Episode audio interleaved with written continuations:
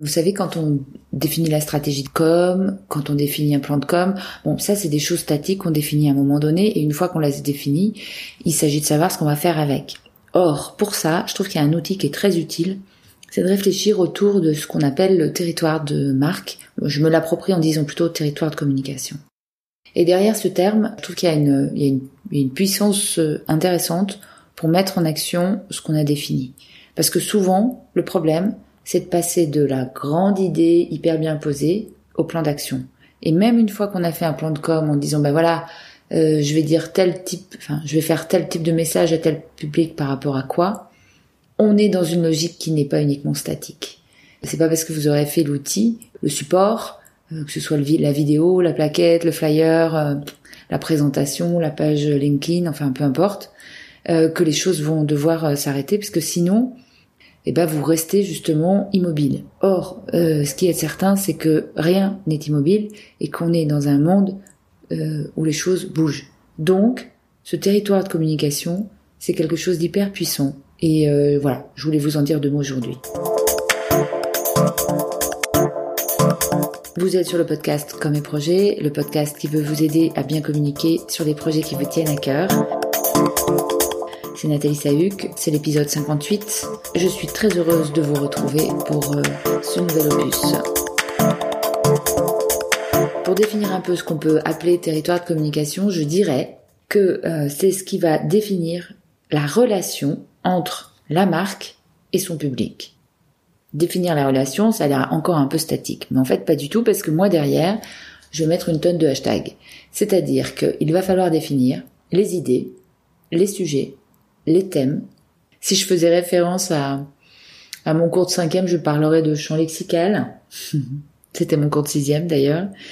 Tous les univers, toutes les thématiques, tous les sujets qui peuvent être en lien avec euh, l'offre et le message et euh, le champ défini dans la stratégie de communication d'une entité donnée. Bien sûr, si une entreprise qui fabrique des pneus euh, ne parle que de pneus, au bout d'un moment, euh, cette entreprise va avoir du mal à euh, créer des occasions d'échange. Par contre, si cette entreprise qui fabrique des pneus parle par exemple de sécurité routière, de prévision de météo, d'adaptation des équipements en général aux conditions climatiques lorsqu'on conduit, de technicité dans les nouveaux matériaux biosourcés, de l'importance de recycler un certain nombre de matériaux après qu'ils aient été utilisés. On voit bien qu'il y a énormément de champs possibles sur lesquels euh, le fabricant de pneus peut intervenir. Le problème c'est qu'il y en a presque trop, parce que là je l'ai fait en deux minutes, mais on imagine que ça peut aller très très loin. Et l'idée de définir un territoire de communication, c'est à la fois d'avoir un champ suffisamment large pour avoir des occasions de s'exprimer, des occasions d'exister, d'être vu, compris, entendu, euh, remarquer, différencier, et en même temps de ne pas avoir des sujets trop larges pour éviter d'être euh, dispersé sur beaucoup trop d'aspects, de perdre euh, son public. Le territoire de communication que vous allez vous définir, c'est de considérer que vous allez vous autoriser un certain nombre de thèmes, que vous allez considérer que sur ces thèmes vous êtes particulièrement légitime, donc vous considérez et vous légitimez votre place et votre rôle dans un certain nombre de sujets. Et à ce moment-là, vous exploitez, vous exploitez, vous exploitez, parce que vous êtes tout à fait à votre place. Ça vous permet de décliner la nature des sujets que vous allez pouvoir euh, développer dans votre marketing de contenu, à travers des articles de blog, à travers des prises de position, des gens que vous allez aussi suivre et avec lesquels vous allez engager des conversations. Et en même temps, ça va euh, vous éviter de, partir beaucoup trop loin euh, de ce que vous avez défini. Alors comment définir un territoire de communication? Bah, Je pense qu'au départ, il faut viser très large. Vous faites une carte de tous les sujets, les services. Je crois qu'il y a quelques questions à vous poser pour le définir. La première, c'est quel est mon métier, quel est mon service, quelle est mon offre? Et qu'est-ce que ça engendre derrière?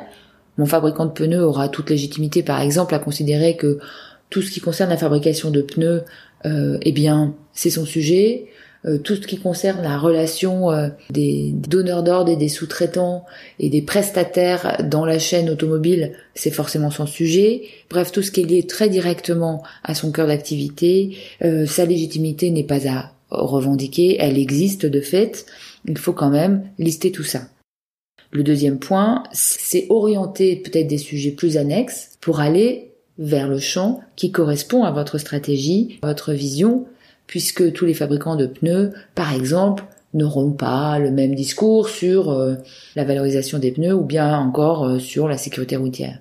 Quel que soit votre métier, posez-vous la question sur ce que vous faites, les organisations métiers qu'il y a autour de votre activité. C'est le premier point. Le deuxième champ pour bien définir votre territoire de communication, ce sera le style. Et là, euh, il n'y a pas de réponse toute faite. En matière de style, ça peut se traduire à la fois à travers l'intention et l'humeur, euh, est-ce qu'on est ici pour faire rire? Est-ce qu'on est ici pour dégager de la convivialité? Est-ce qu'on est ici pour rassurer? Quelles sont les quelles sont les intentions que vous pouvez mettre dans votre relation avec le client? Et comment est-ce que vous pouvez les traduire? À travers des dessins, à travers des films, à travers des, des points de vue, des convictions? Il y a tout un champ très large euh, de possibilités que vous pouvez avoir. Quelle sera votre patte euh, personnelle ou la patte spéciale de votre entreprise ou de votre projet pour communiquer. Comment est-ce que vous vous autorisez à, engager la relation avec vos publics? Vous voulez les faire rire, vous voulez les séduire, vous voulez les faire rêver, euh, vous voulez les rendre plus responsables, vous avez un discours euh, explicatif, voilà, quel, est votre ton? Comment comment est-ce que vous allez décrire tout ça? Ça aussi, ça fait partie de votre territoire de communication. Ça fait partie des éléments qui vont euh, constituer votre marque de fabrique, votre votre patte à vous, c'est donc votre style. Et ce style, il est presque tout aussi important euh, que les thèmes que vous allez aborder, parce que vous l'aurez compris, ici vous parlez à l'émotionnel, vous touchez à l'affect, vous avez un impact très fort sur euh, les gens qui reçoivent votre information. Donc le territoire de communication, ça sera à la fois l'ensemble des sujets que vous allez vous approprier, sur lesquels vous allez être légitime, et à la fois ça va être le style de communication, la manière avec laquelle vous entretenez le lien avec vos clients. Il y a un petit point de vigilance. Une fois que vous avez défini votre territoire de communication, vous devez absolument vous y tenir. Faites en sorte de ne pas vous éloigner de des garde-fous que vous avez ainsi définis. Et faites en sorte d'exploiter tous les éléments qui font partie de votre territoire de communication.